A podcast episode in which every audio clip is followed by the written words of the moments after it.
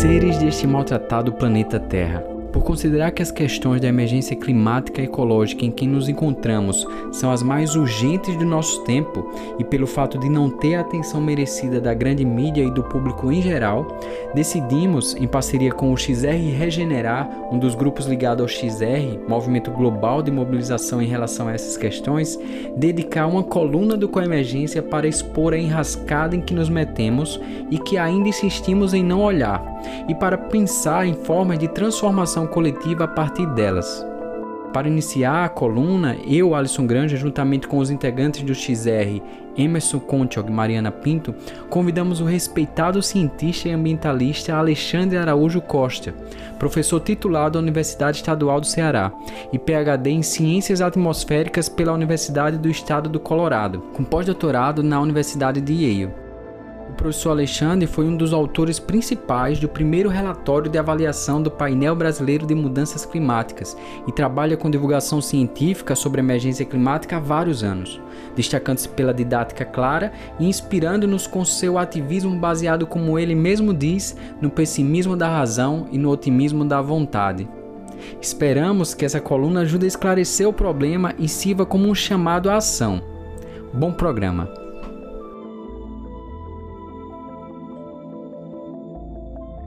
Estamos no ar, estamos gravando. Hoje, iniciando uma coluna do Coemergência, junto ao XR, Regenerar, e apresentando aqui a mesa, a gente tem a participação hoje de um que já foi nosso convidado sobre essa questão do, da emergência climática. Ele é colunista também da ECOA sobre o tema, Emerson Conchok, falando do interior de São Paulo. Olá para todo mundo. Também participando da mesa, a gente tem a jornalista Mariana Pinto, Oi. também falando do interior. Eu estou falando aqui de Maceió, participando como integrante do Coemergência, e nosso convidado de hoje, a gente tem o prazer de receber, direto de Fortaleza, o professor Alexandre Araújo Costa. Meu olá a todos e todas. Obrigado, professor, por ter aceitado o convite. É uma honra e um prazer para a gente começar essa coluna com você. E a gente queria iniciar pedindo para o senhor para dar uma introdução sobre o tema. A gente sabe que, apesar do tema ser tão importante, ainda reina uma certa desinformação sobre o tema entre os nossos, entre os brasileiros, entre os nossos ouvintes. Então, para a gente ter uma, fazer um, um, um resumo do que é a atual emergência climática de biodiversidade. Como você resumiria essa questão para os ouvintes? É, eu, eu diria que a, a, crise climática e ecológica é, sem dúvida algum, o maior desafio jamais posto para a humanidade. Né?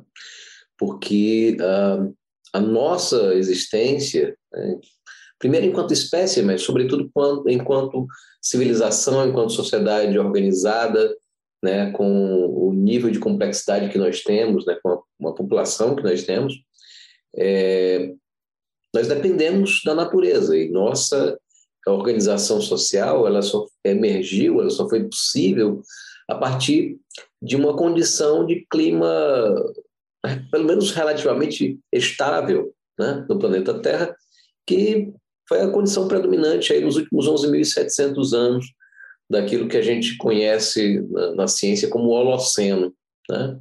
em que a, a inexistência de grandes alterações no clima, pelo menos de amplitude e rapidez né, significativas, permitiram né, os nossos ancestrais perceberem os ciclos, né, os ciclos dos ambientes, domesticarem plantas e animais e, enfim, uh, construindo os assentamentos que deram origem às cidades e às civilizações que nós conhecemos. Uh, isso hoje está tá completamente em, em, risco, né?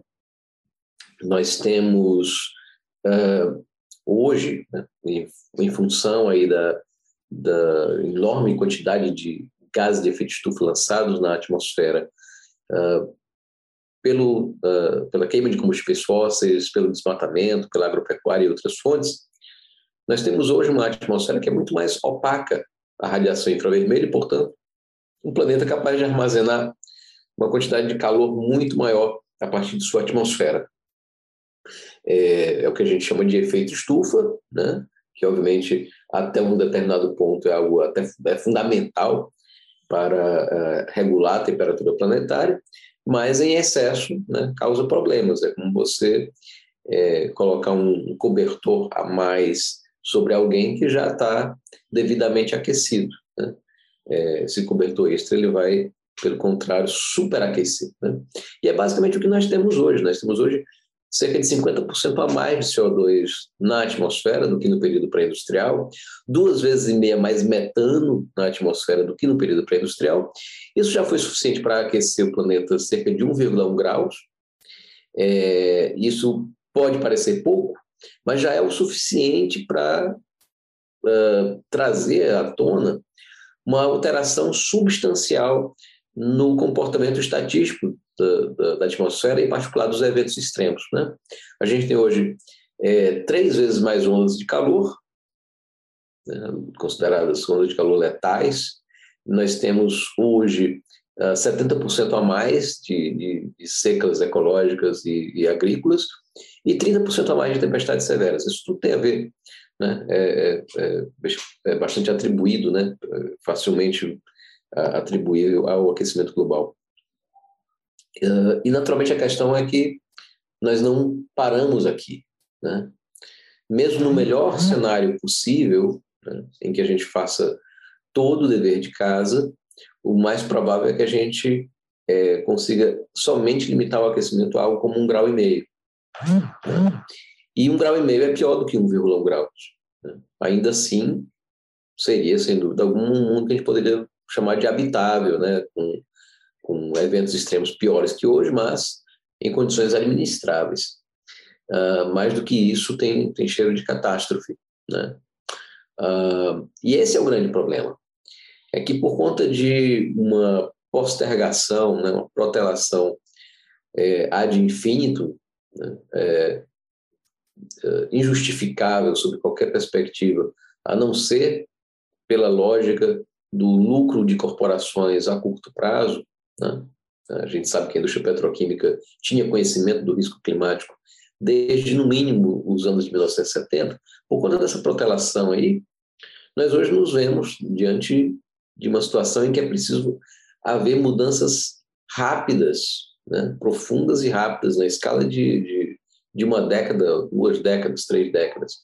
Nós precisamos, basicamente, o, o, a rota para manter o aquecimento global controlado em um grau e meio é cortar pela metade as emissões de gases de efeito estufa até 2030 e zerar as emissões até 2050. Né?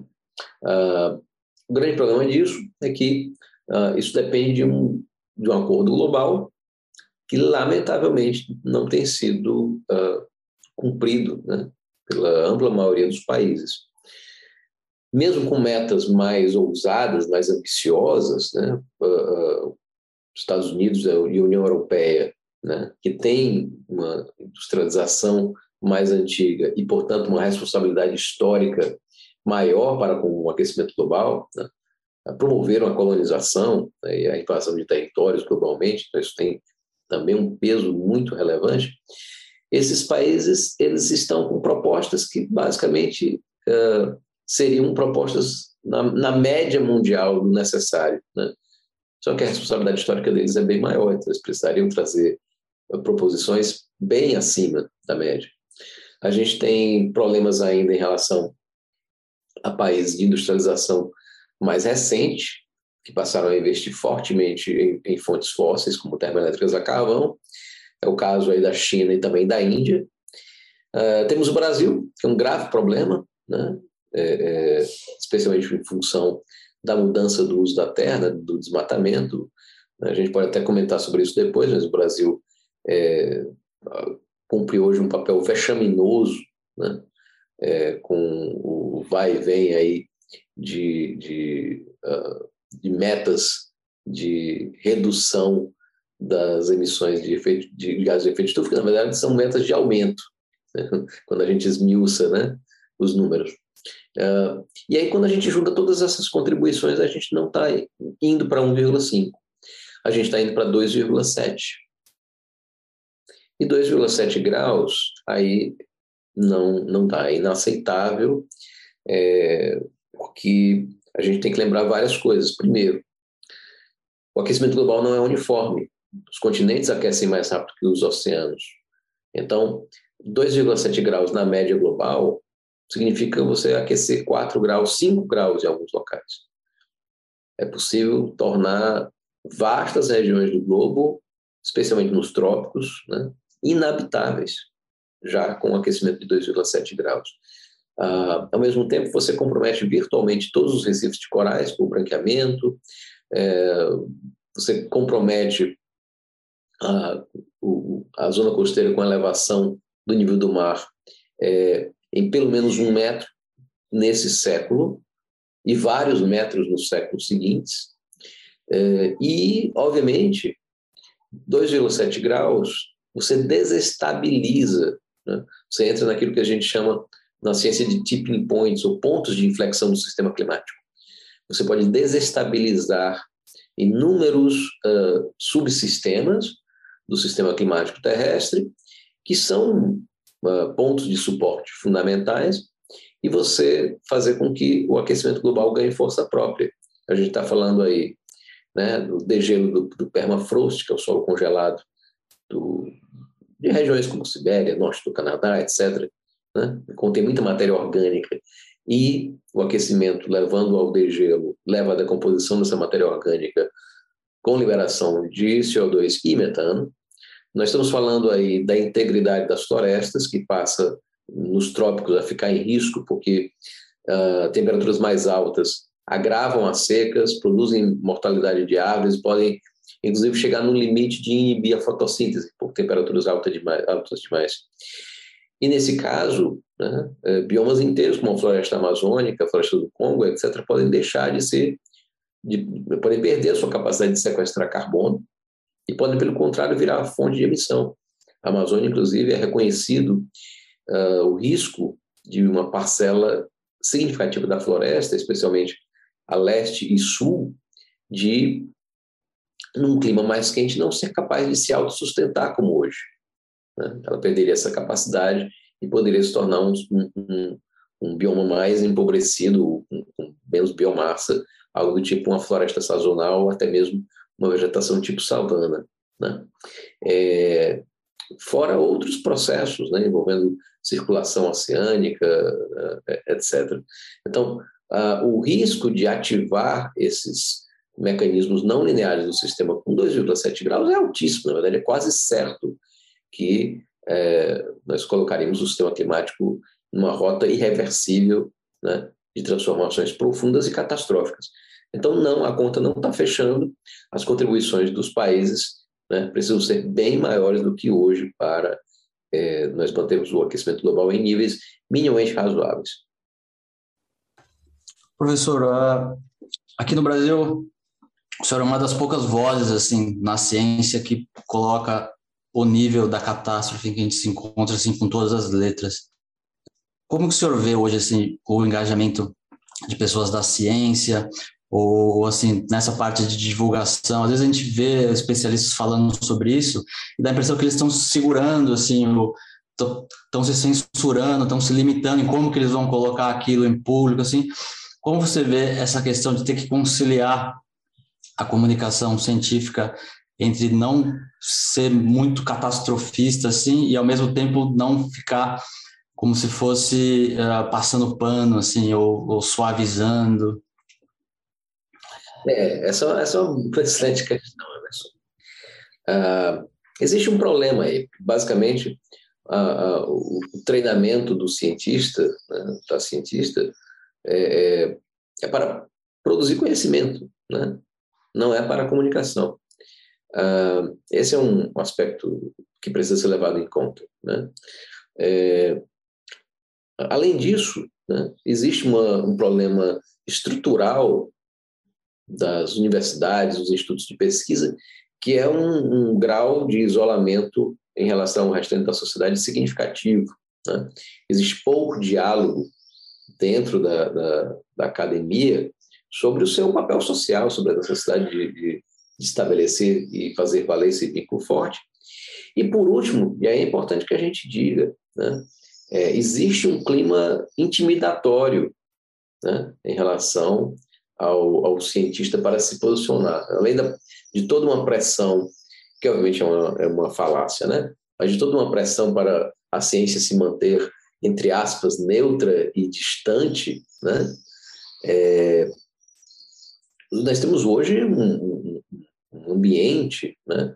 É, de, de, desinformação, de, de, polarização, de discurso de ódio, que empurra né, a, os cientistas em geral para, o, para a moderação ou até para o silêncio. Né? É, aquilo que as pessoas viram recentemente na, na pandemia, né? Com vozes tão importantes para conter a catástrofe, para limitar a catástrofe, como, por exemplo, o Atila, né? recebendo ameaças públicas. Né? É, a nossa comunidade de ciência do clima já né? é, é, sofre há muito tempo. É, eu não tive nenhum episódio mais grave, né? além de, da tradicional trollagem né? É, de, de internet, né, pelas redes sociais, é, comentários ridículos no meu, no meu canal, que a gente simplesmente modera, coisas muito tranquilas. Ainda assim, isso é incômodo, né? ainda assim, isso é incômodo. Isso uh, uh, não, não facilita que mais cientistas falem. Mas uh, existem casos muito mais graves. Né?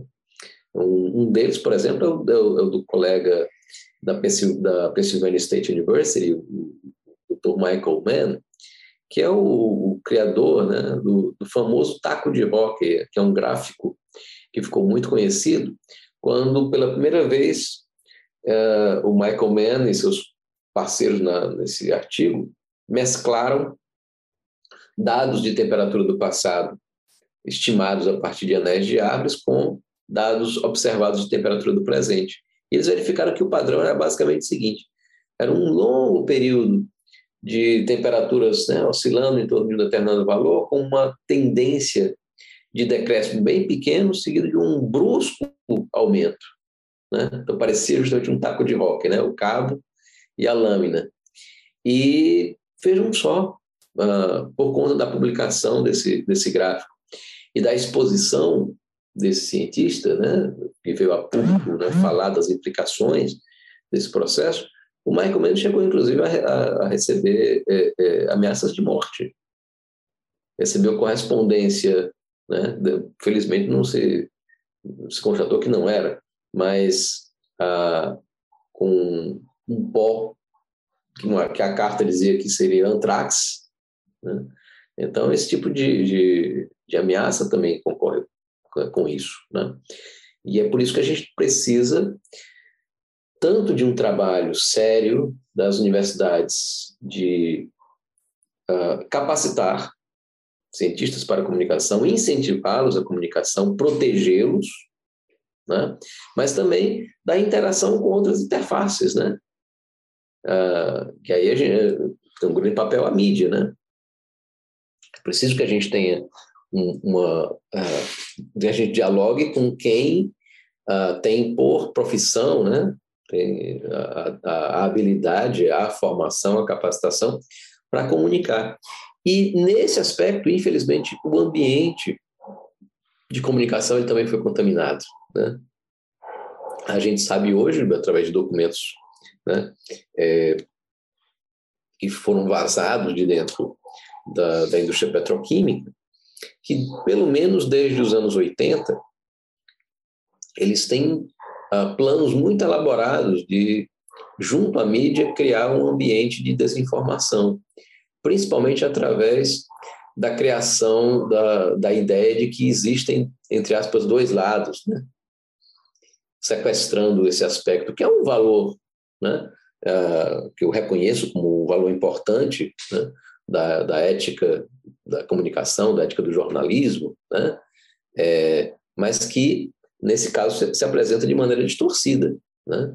porque aí você a, a ideia sempre foi a de uh, dar o mesmo, né, fazer com que o ambiente de, de, de mídia de comunicação desse o mesmo peso para a ciência consolidada e para é, é, opiniões sem nenhuma validação científica, né? pontos de vista, entre aspas, alternativos, né? ah, dando a impressão às pessoas que existiria um debate. E nisso eles foram, ah, durante muito tempo, muito bem sucedidos. Né? Uma pesquisa em 2014 nos Estados Unidos, hoje os índices já são melhores, mas uma pesquisa feita em 2014 dos Estados Unidos apontava o seguinte, que ah, Enquanto nos especialistas você tinha aquele consenso, né, aquele número de pelo menos 97%, que é bem conhecido, de, né, de cientistas que basicamente publicam na área, e, bom, quem publica na área sabe o que é está acontecendo. Né? Eu não sei nem como é que tem esses 3%, deve ser dissonância cognitiva. Né? O cara publica sobre uma coisa, mas perguntam o que é que ele acha, ele acha outra. Né? Enfim. Mas no público, no público, 45% achavam que existia uma polêmica, que os cientistas não, que havia um debate ainda em aberto na, na ciência sobre a questão climática. Né? Somente 55% compartilhavam a, a visão né, majoritária da comunidade científica. E isso, obviamente, é uma, uma vitória do negacionismo, né? porque justamente cria um ambiente de divisão, de paralisia, né? De falta de possibilidade de apoio é, forte social a medidas né, é, é, de restrição das emissões e, portanto, de restrição aos, aos lucros dessas corporações né, que da indústria petroquímica, da indústria de energia, do agronegócio, etc. É, e, obviamente, essa paralisia garante a continuidade dos seus lucros, à custa né, dos altíssimos riscos aí que a gente sabe que estão envolvidos. Então tem, tem toda essa tem todos esses fatores em, em, em jogo, Emerson. Quer dizer, é, obviamente a gente precisa, ao meu ver, até por uma questão moral, que mais cientistas se posicionem com firmeza, né? mas é preciso que a gente entender todo esse ambiente de desinformação, de intimidação, né? É, é, ele realmente cria essa dificuldade. É algo que foi construído justamente para que a ciência não, não fale o que deve falar.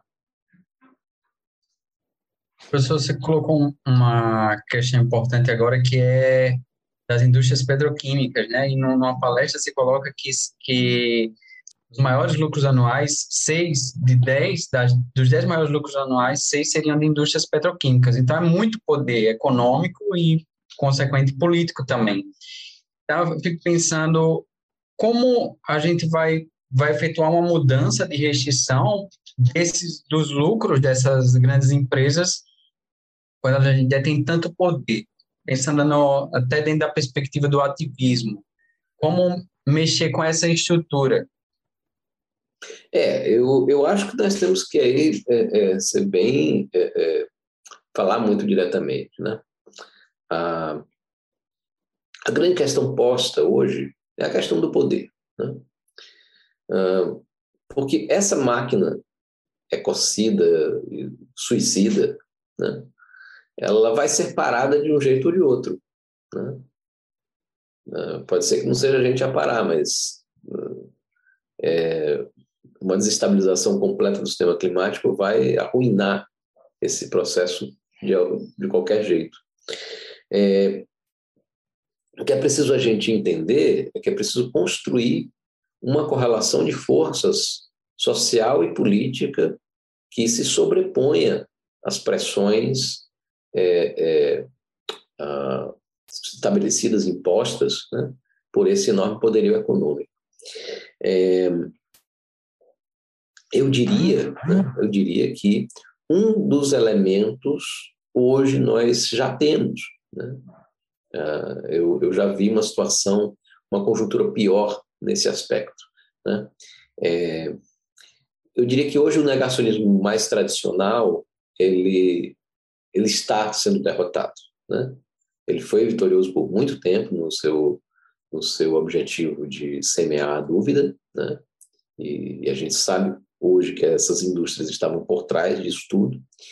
mas o, o, do ponto de vista discursivo, né, esse setor está na defensiva.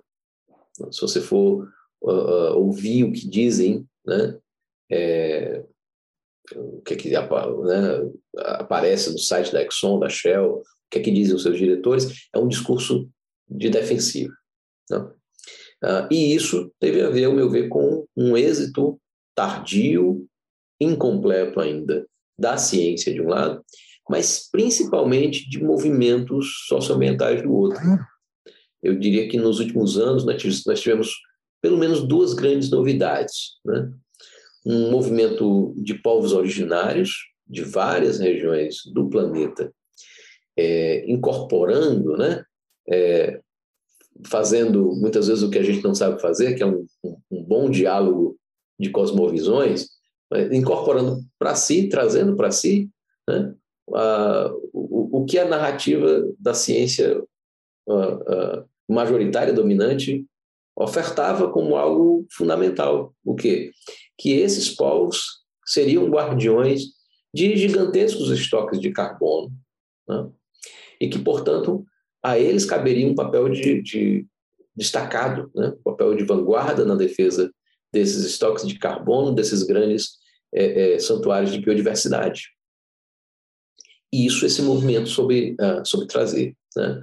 E, uh, especialmente, eu diria, o movimento indígena brasileiro tem sido capaz de oferecer um contraponto muito forte né, a, a todo o negacionismo oficial, governamental, é, é, mundo afora. Né?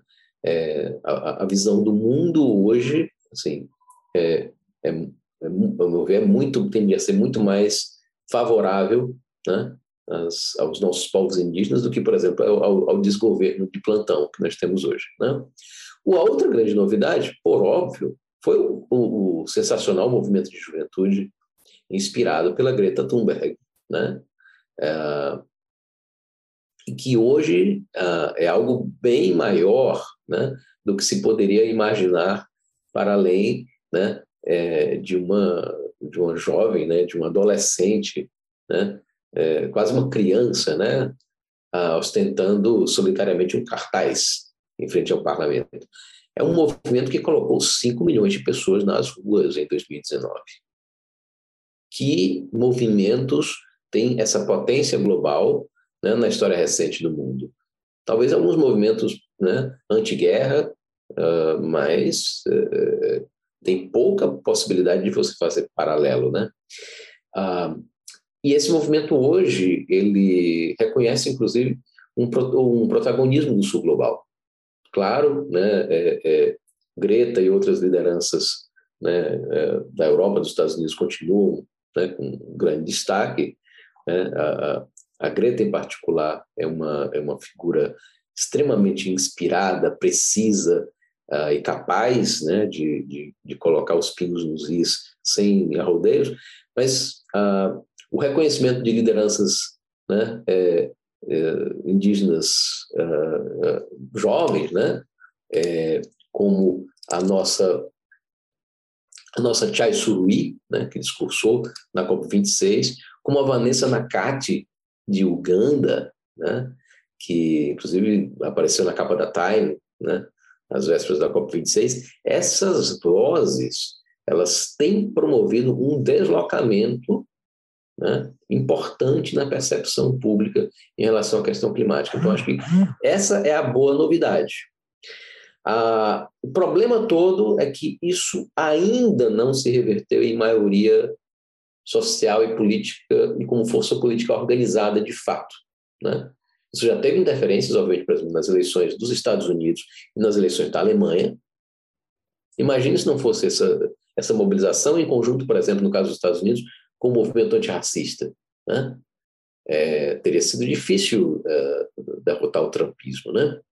Ah, mas não é ainda uma força organizada e majoritária. A gente sabe do, dos limites do, profundos do Biden, a gente sabe dos limites profundos da social-democracia uhum. alemã. Né? Ah, e a nossa luta contra o tempo é muito feroz. De qualquer maneira, né? de qualquer maneira, eu acho que esses traços né, de novidade de, colocam ah, agora a necessidade de a gente falar abertamente da nova etapa de luta, que é uma etapa de luta por poder político, né? pelo poder político. Uh, uh, primeiro, uh, avançar na correlação de forças, aumentar o nível de consciência social em relação à gravidade da crise política e, e, e ecológica, é, não ter ilusões né, é, com a, a, o simples chamado à mesa. Acho que nisso aí a, a, nitidez de percepção da Greta é muito grande, né? ela não, não se deixa sequestrar pelos discursos né, é, é, floreados, né, pelo blá blá blá que ela tanto denuncia né, dos, dos ditos líderes mundiais. Mas acho que a próxima etapa é justamente construir alternativas dentro dos Estados nacionais com características globais para o enfrentamento é, é, do, do, pelo poder. Né? Acho que essa é a, a, é a, grande tarefa posta. E, bom, eu acho que é isso que nós vamos ver aí na próxima década ou duas, que vão ser totalmente decisivas. Né? Muito do que acontecer nos próximos 10, 20 anos vai definir uh, os destinos da humanidade é, durante séculos à frente, ou eu diria mais, vai definir os destinos do sistema climático e da biosfera terrestre por milhares, dezenas de milhares ou até centenas de milhares de anos à frente. Então é algo muito grande que está em jogo e é assim que a gente precisa tratar.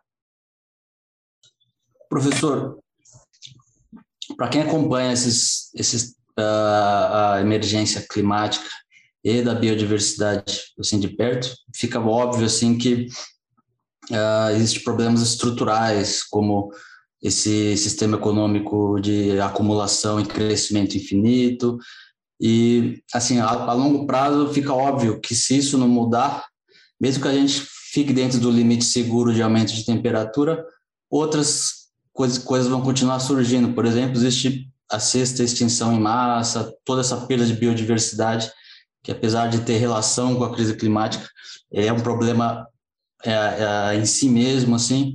Então, a questão sobre o sistema dominante, o sistema político-econômico dominante, qual é a visão do senhor assim, de, de como a gente muda isso? Porque ainda mais agora, numa, numa sociedade tão polarizada entre direita e esquerda, se você começar a falar em esquerda, se você começar a falar em anticapitalismo, a pessoa já se fecha na hora assim a sua mensagem. E, e então como é que a gente faz isso? Eu acho que a gente tem que ser habilidoso na, no, na abordagem das pessoas, mas eu não tenho é, é, ilusão também de que um, uma, um discurso adocicado ou conciliatório possa possa trazer muitos benefícios, né? É, veja bem, a, a, primeira coisa que a gente precisa entender é que uh, o capitalismo, ou qualquer sistema expansionista, na verdade, né? Uh, ele implica uma ampliação continuada em patamares cada vez maiores de, de demanda de matéria e energia para fazer funcionar né, a, a roda, né, para girar a roda cada vez maior né, de extração, produção, consumo e descarte. É, e, naturalmente, essa tendência ela produz uma curva exponencial, né? que é justamente o que a gente viu em termos de tanto de extração mineral como de uh, demanda e uso de, de energia por diversas fontes. Né? Uh, bom, isso já é uma contradição em si, porque a gente está falando de um sistema que demanda expansão infinita dentro de outro, né, que é o sistema Terra, que é uh, limitado por princípio. Né? Funciona à base de fluxos e ciclos e tem os seus limites. Tem, a gente tem, inclusive, toda a teoria dos, dos limites planetários, né? É, é, colocada na literatura científica pela primeira vez, naquele artigo do Johann Rockström e inúmeros outros cientistas, né, um artigo, se não me engano, de 2009, publicado na revista Nature. É, então, essa contradição intrínseca, ela ela está posta, né?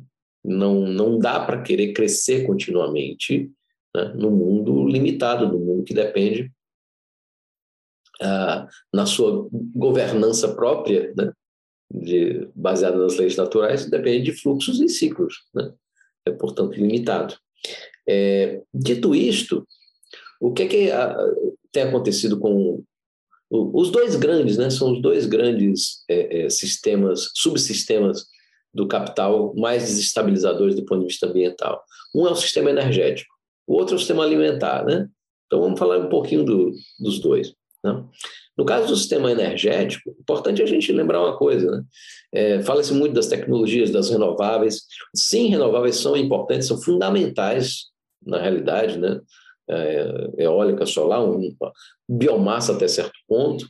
Lembrando que nenhuma fonte de energia é livre de impactos, então é preciso ter essa medida sempre, mas nós temos tecnologias capazes de, de oferecer né, uma quantidade de energia capaz de assegurar os serviços básicos de educação, saúde, é, é, é, comunicação, é, enfim, moradia, tudo para 8, 9 bilhões de pessoas, né, e essa conta foi feita né, usando uma quantidade de energia da, equivalente àquela do, das décadas de 1990, portanto bem menor do que a, a de hoje, né?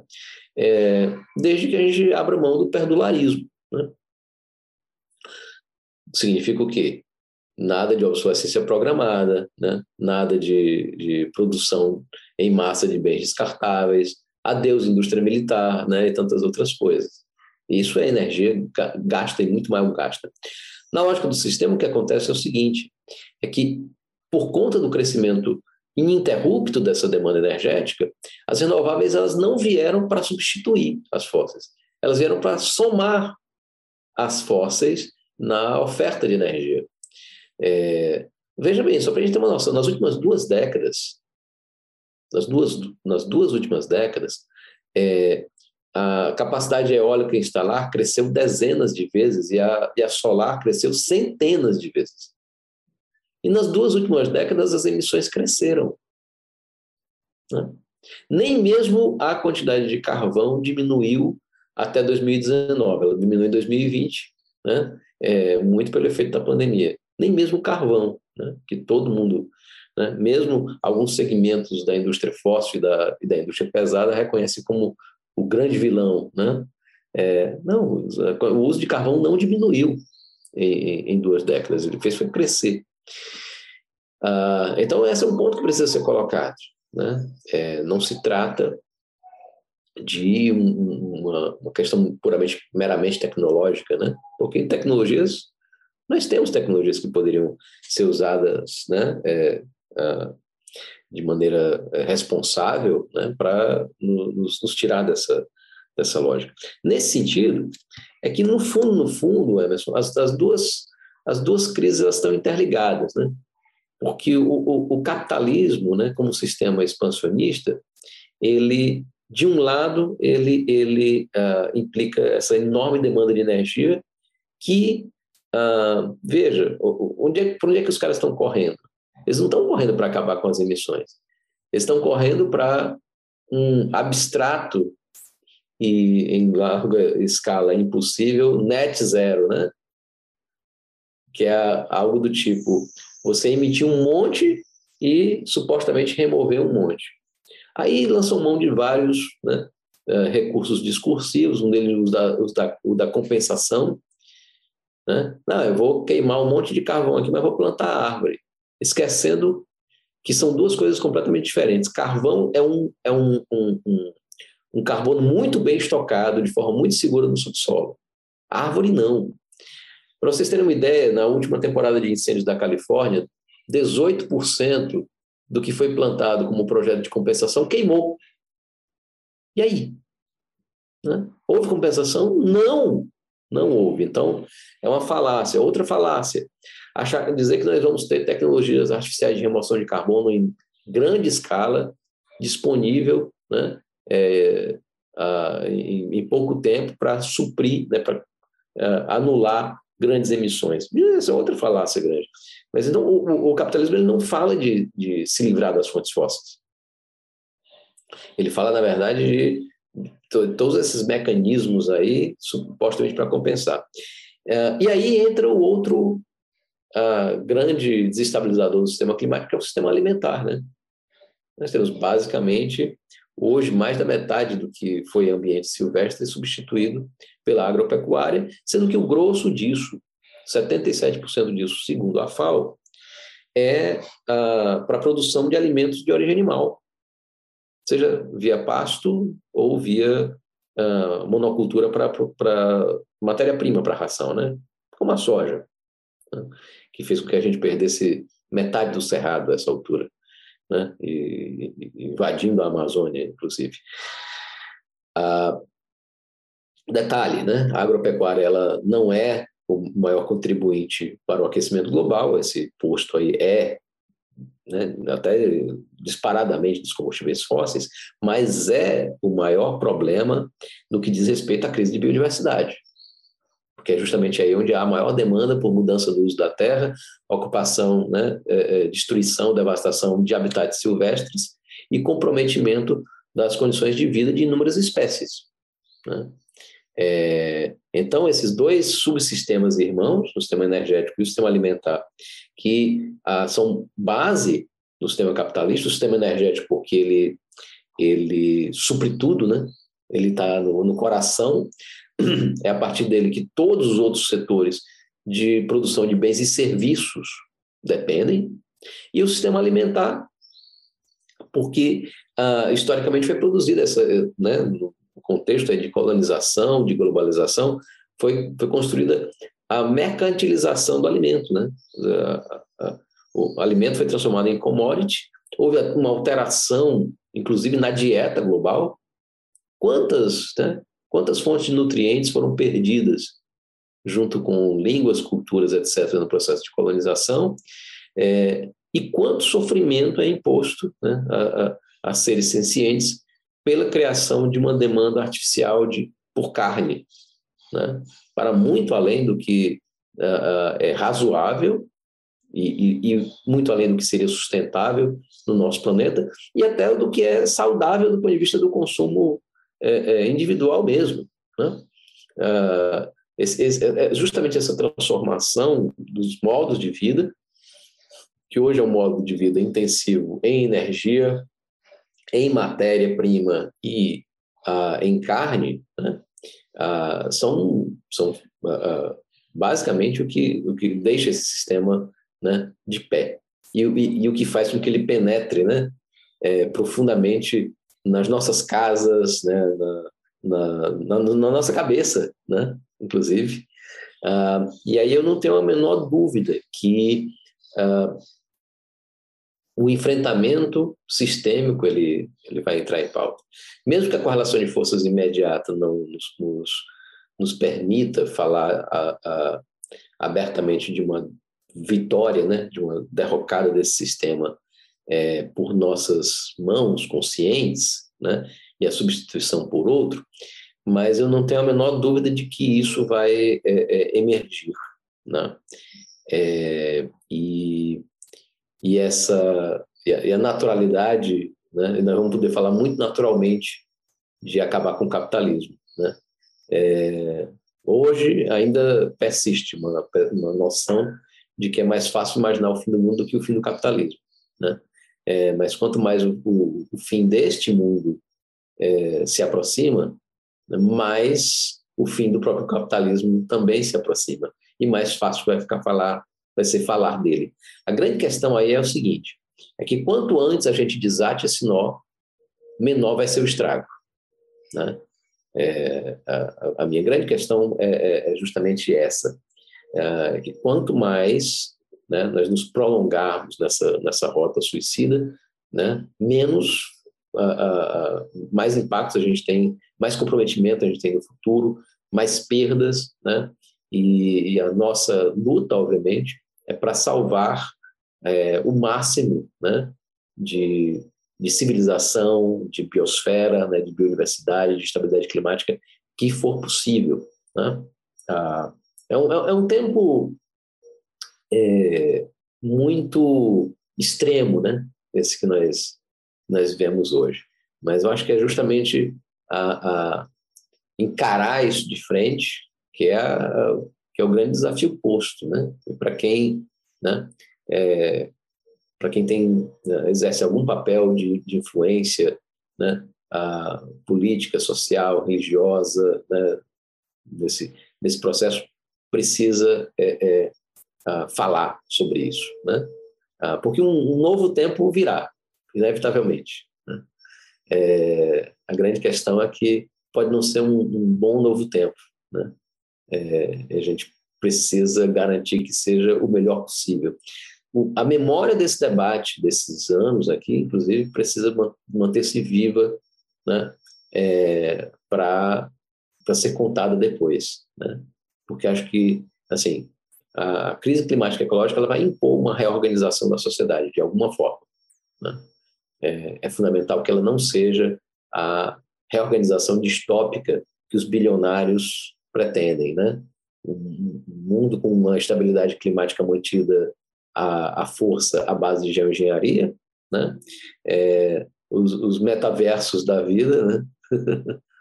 uma realidade virtual é, que é, é puramente um, uma matrix, né? Um, um, mundo real destruído e uma, e uma fantasia, uma quimera né, digital sendo ofertada como alternativa. E eu acho que nós precisamos né, é, justamente sonhar construindo outro processo, outro mundo. Né? Essa é assim, uma grande disputa que está em aberto aí, né? com, com muita coisa acontecendo nas próximas duas décadas, provavelmente.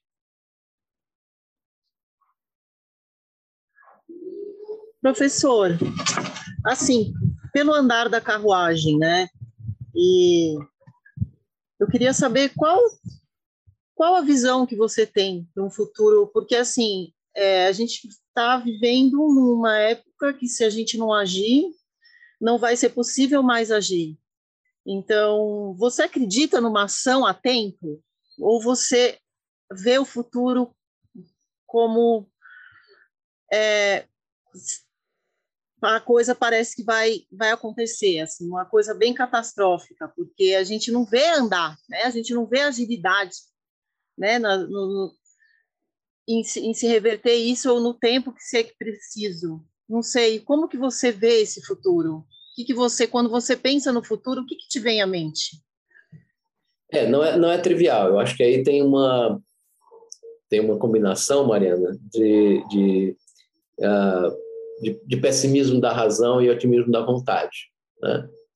Ah, sem dúvida alguma, lidando há, duas décadas, veja só, essa altura do campeonato, duas décadas com a ciência do clima, é, não é fácil né? É, é, trabalhar com tanta má notícia todo dia. Né? É, teve, já vivi né, alguma, alguns momentos em que a gente fica mais é, é, sente mais, né? Ah, eu já tive situação em que eu, eu li paper, né? Paper, artigo científico publicado na Science sobre a acidificação oceânica e eu simplesmente parei né, na, na frente do artigo e chorei. Né? Ah, isso é o que aflige, inclusive, muitos, de, muitos e muitas do nosso, do nosso campo de estudo. Né? Eu não sou o único, não. É, mas, ao mesmo tempo, eu, eu passei a ter uma, um, um grande otimismo de vontade. Né? Tem uma racionalidade aí. É, imagine um bombeiro né, uh, que entra num, sei lá, num condomínio que está em chamas, né, e que parte né, de alguns, alguns prédios do condomínio foram atingidos totalmente, já tem gente morta. E, e se ele entra, ah, tá tudo perdido. Não, né? Não é assim que o bombeiro entra.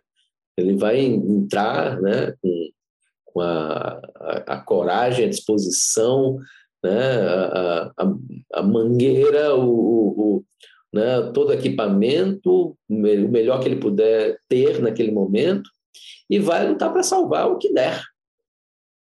E o que ele conseguir salvar, ele vai contar como vitória. E eu estou nessa guerra com exatamente esse espírito. Eu não tenho uma, uma ilusão de que nós vamos ter né, é, há um, um, uma, uma grande né, uma sociedade maravilhosa, né, aqueles memes né, que aparecem por aí, né, é, tudo muito limpinho, tudo muito bonitinho, tudo perfeito e harmonioso, né, uma idealização de um, de um ecossocialismo ou de um ecocomunismo que, uh, que talvez fosse até possível a gente imaginar se a, o enfrentamento da crise climática e ecológica tivesse sido iniciado em 1970, 1980, quando já tinha, inclusive, elementos suficientes para a gente agir. Né? É, não, eu não tenho ilusão quanto a isso. Eu sei que a gente vai ter um bocado de, de, de, de uma parte de terra arrasada, inevitavelmente. Né? É, a gente vai ter estragos e, e, e, sequelas e feridas profundas deixadas né, por esse processo. Mas, mesmo nesse cenário, eu acho que nós temos muito que pode ser salvo e reconstruído, né? Ah, se a gente garantir a memória e as lições desse processo. Né? E acho que dá para ser, né? para ter um outro tipo, inclusive, de felicidade emergindo das gerações futuras nesse, nesse mundo aí. Né? Ah, em que a gente possa celebrar né, ah, o que foi salvo, né, como, como na, na metáfora né, que, eu, que eu trouxe para você, né, curar as dores das perdas coletivamente e reconstruir. Né? Ah, eu, eu acho que tem um outro, tem um grande exemplo aí, que são os nossos povos originários, cujo mundo acabou há cinco séculos, né? de forma extremamente violenta, né? É, com genocídio, com estupro, né? É, com sequestro, com tudo que a, a, a violência da colonização impôs, mas que são capazes hoje de fazer uma disputa de mundo. Né? É, e sabendo, inclusive, celebrar né? a vida né? É, seus, né, com suas danças, né, com uh, suas festas, enfim. Um, eu acho que nós temos é, mundo por vir, né? É, não é uma, uma, uma utopia limpinha e, e idealizada, mas é, é, é um mundo que pode ser salvo, reconstruído né, uh, e, e, recuperado né, se nós soubermos justamente uh, aprender as lições. Eu acho que é isso que, tá, que, que, é colocado, e acho que esse é o ponto de equilíbrio entre o pessimismo da, da razão, né, todo o peso que a ciência nos, nos coloca, nos, nos revela, com o otimismo da, da vontade. Até porque não tem outra alternativa melhor. A alternativa mais eficiente, tem até uma, né, se eu evocar aqui o, do, o. Spock, né, do Jornada nas Estrelas, né, é, que clama por uma racionalidade né, muito do, dos vulcanos, né? é, a racionalidade aí é a seguinte: né? não lutar é a pior alternativa. É a que vai salvar menos coisas. Né? Então, bora lá. cabeça erguida e vamos para cima, vamos lutar para salvar o máximo que for possível. E eu acho que dá para salvar muita coisa. A gente está se aproximando do final, linkando também com, com essa questão, com motivo de esperança, né? A gente está tá acompanhando agora a COP26, estava vendo até no seu Instagram, você, é, informando que estava mandando um vídeo, né, com a sua filhinha, a Gretinha, tá, uma postagem lá, e uh, a gente queria saber como você enxerga essas, essas reuniões que eh, já acontecem há algum tempo, né? Mas às vezes a gente é, não percebe tantas mudanças a partir dela, né? Desde 92, né? No Rio e é, o Acordo de Paris, esses outros. E agora com a COP 26, como é que você vê essas, essas reuniões? Dá para ter esperança a partir delas? É, eu, eu, a partir delas não, né? Até porque o simples fato de ser a 26 já é uma já é um mau sinal, né? É, então, assim, não é que as COPs sejam irrelevantes, não, pelo contrário, elas né, cumprem um, um, um, papel grande. É, uh, obviamente, não fosse, por exemplo, a COP21, né, o Acordo de Paris, né, é, é, que é um instrumento né, é, insuficiente, né, bastante insuficiente, é verdade, mas que é um ponto de partida, né, que é um ponto de partida para a disputa. Então, a, a, a minha visão sobre as COPs né, é que, uh, embora haja muito sequestro né, do, do, poder econômico, uh, lobbies, né, é, e muito blá blá blá, né, é, a, a, partir dos governos, mas uh, existe ali um referencial que é disputado não só dentro do ambiente, né, na, na pressão sobre as negociações, mas fora, inclusive, né, que é aí que eu acho que nós temos alguma é, alguma razão para a esperança ativa, né, que é justamente o que é a possibilidade né, de os movimentos entenderem o seu papel como conformadores de uma nova de uma nova maioria né, de, de consciência e, portanto, de uma nova maioria política, como eu, eu debati. Né? As COPs em si, e tomadas isoladamente, elas não. Uh, o, o, seu potencial é muito limitado. Né? Mas eu prefiro pensar numa dimensão maior, quer dizer, do que é que elas referenciam né? e o que é que elas podem, em oposição ao lobby corporativo e aos, e aos governos, sejam abertamente negacionistas, como o, o, o desgoverno brasileiro, sejam é, é, governos né, a, a, vacilantes. Né? É, para além disso, o que eu acho que a, o referencial que se abre é o de possibilidades para além daquele espaço ali. Né? E, e, nesse terreno, de novo, eu insisto, né? acho que aí há motivos para a gente ler, né? identificar avanços. Eu, eu, eu, vejo muito por aí. Ah, o que de melhor pode vir, inclusive, das COPs, de novo, não vai vir de graça, né? ah, puramente pela, pela racionalidade dos líderes ou, ou, ou, ou por um, um recuo voluntário do, do poder das corporações. Não. Né? Os avanços ali refletem uma correlação de forças, né?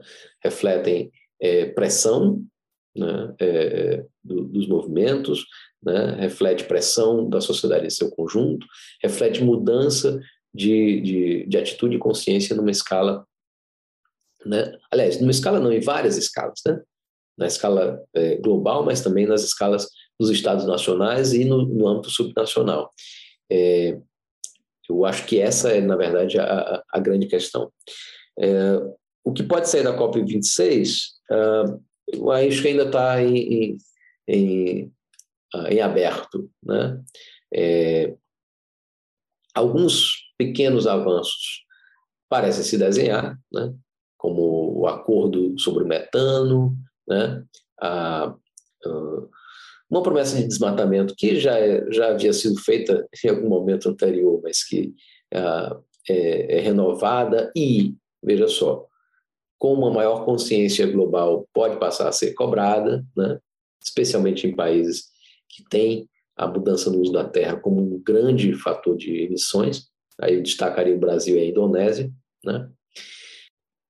E, evidentemente, a pressão para que as metas né, uh, melhorem. Né? Uh, eu não creio, no entanto, que dessa cópia a gente saia com uma trajetória de um grau e meio. Né? Isso aí eu, é, é, é, precisaria de uma conjunção espetacular de forças, né? uma melhoria substancial na posição chinesa, é, um avanço significativo ainda da, da, da União Europeia e dos Estados Unidos, no caso dos Estados Unidos, inclusive, tem um, grave problema lá, né? Tem um senador democrata da Virgínia, da, da West Virginia, que é ligado à indústria do carvão, que já anunciou que vai votar contra o plano do Biden do sistema energético. Isso pode dar um, um golpe violento né, nas, na, nas ambições do, do, do, governo Biden. Nós temos aí a Austrália, que não quer abrir mão do, do do carvão e nós temos esse desastre aqui no, no Brasil, né? Então nós assim não há por que a gente ter, né, colocar a ilusão de que essa configuração aí nos permite uma cópia com um desenho né, que saia com um plano efetivo para um grau e meio. Mas uh, algumas pressões têm funcionado, né? Eu acho que nós não vamos estar no mesmo estágio no que diz respeito ao financiamento, né? Tem muita denúncia, muita luta e muita disputa em cima do financiamento para o clima, para que de fato ele chegue aos, aos 100 bilhões anuais e não seja na forma de empréstimo, né? Porque essa é uma outra é, é, foi uma pegadinha, né? Que países ricos andaram fazendo. Não, eu vou colocar dinheiro aqui emprestados. Não, gente. Aí é brincadeira, né? Então, quem, a dívida precisa ser pensada ao contrário, né? Não é uma dívida né? não é você endividar financeiramente os países pobres. Os países pobres são credores do ponto de vista do clima.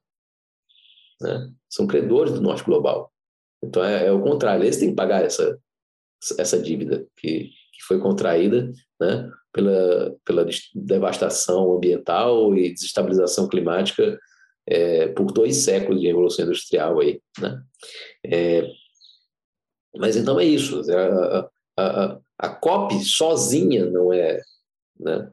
Tem, tem limites muito profundos.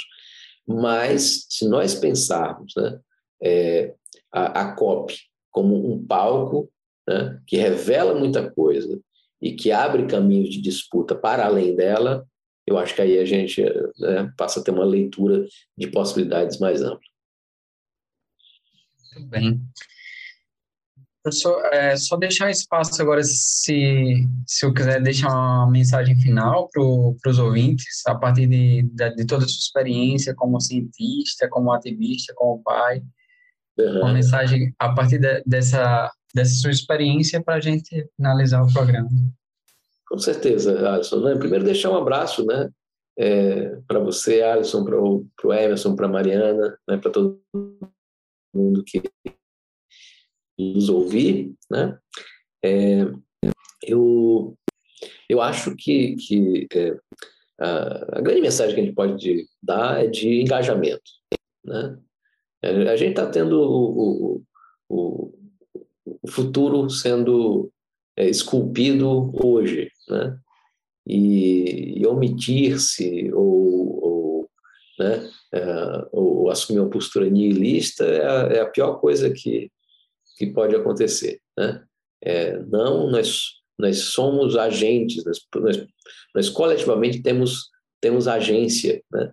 E, ah, como bem colocou o Alisson, eu sou muito mobilizado do ponto de vista é, é, não apenas científico, mas do ponto de vista moral, né?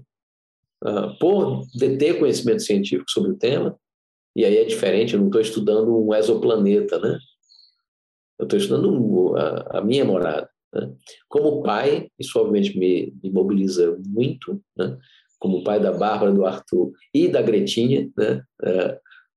Vocês devem imaginar que, obviamente, o nome da, da bebê, né, que completou dois anos né, recentemente, né, não é à toa, é, e, e, como cidadão, né, e como uh, uh, e, e, e, como cidadão ampliado, né, entendendo não apenas é, é, cidadão humano, né, como membro da como integrante da espécie da civilização humana, mas como integrante de uma biosfera extremamente rica e variada, né, na, dentro da qual somos todos parentes, inclusive, né?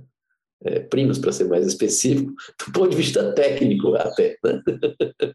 Mas, enfim, uh, diante disso, eu acho que assim, é muito evidente que a mensagem é informe-se, mobilize-se, organize-se, procure coletivos né, é, da causa climática e ambiental. A gente tem muito, muitos espaços, vários estados têm as coalizões né, pelo clima. Quem for jovem, obviamente, vai lá, procura o, o, o Fridays for Future aqui no Brasil, né? Tem, tem núcleo em quase tudo quanto é estado nessa altura, cresceu muito o movimento. Né? Como, como pai, eu também me engajo, eu colaboro com um movimento bem legal chamado Famílias pelo Clima, só procurar também. Então, ah, e óbvio, você tem inúmeras maneiras de, de, de, de atuar. Né?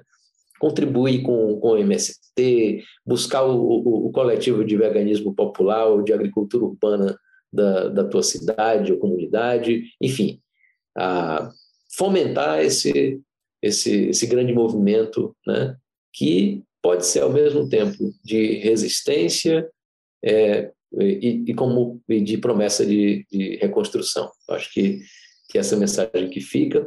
Né? Uh, de minha parte, por fim, só mais um convite, que é acompanhar a gente nas redes sociais. Né? Procura aí o, o que você faria se soubesse o que eu sei. Esse é o nome do nosso projeto de divulgação científica. Né? Blog, canal no YouTube, perfis no, no Instagram, uh, Twitter e Facebook, para se informar. Né? A gente precisa de informação para fazer bem a parte da, da mobilização. É isso. Muito obrigado, professor. Obrigada. Alexandre. Acho que a gente não tinha como começar melhor essa coluna, reunião de, de, de informações científicas e de ativismo. E queria agradecer também toda a mesa. E é isso, gente. É, acompanha essa coluna. Vai ser uma coluna periódica agora do Coemergência. E a gente se vê no próximo episódio, sem permanência permitir. Obrigado, professor. Obrigada, pessoal. Até mais. Abraço para vocês. Tudo de bom.